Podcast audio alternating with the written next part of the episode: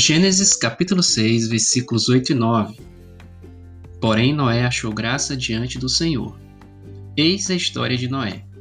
Noé era homem justo e íntegro entre os seus contemporâneos. Noé andava com Deus. Esse é o podcast Ministrando Vida.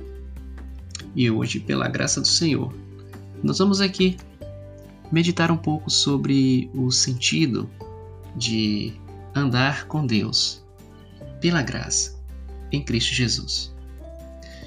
Muitas vezes me vi indagando sobre o que em Noé teria sido motivo de ele achar graça aos olhos de Deus. Ah, Noé era justo, homem íntegro, Noé andava com Deus, pensava. Mas sabendo que graça significa favor imerecido, não poderia permanecer com este pensar. Noé não conquistou graça, ele achou, encontrou, alcançou graça diante de Deus. Graça significa Deus nos dar o que não merecemos. Na verdade, graça é Deus nos dar seu Filho amado, Jesus Cristo, mesmo nós não sendo merecedores dele. E nesse ato de Deus, achamos também misericórdia de sua parte, pois uma vez que graça é Deus nos dar o que não merecemos, misericórdia é Deus não nos dar o que merecemos. E nós merecíamos a condenação eterna.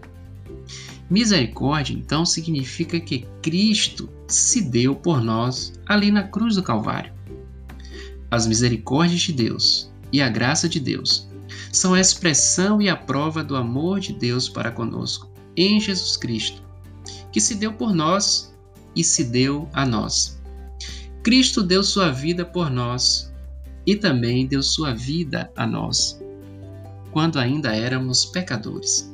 Quando estávamos mortos nos nossos delitos e pecados, como vemos ali em Efésios no capítulo 2, versículo 1.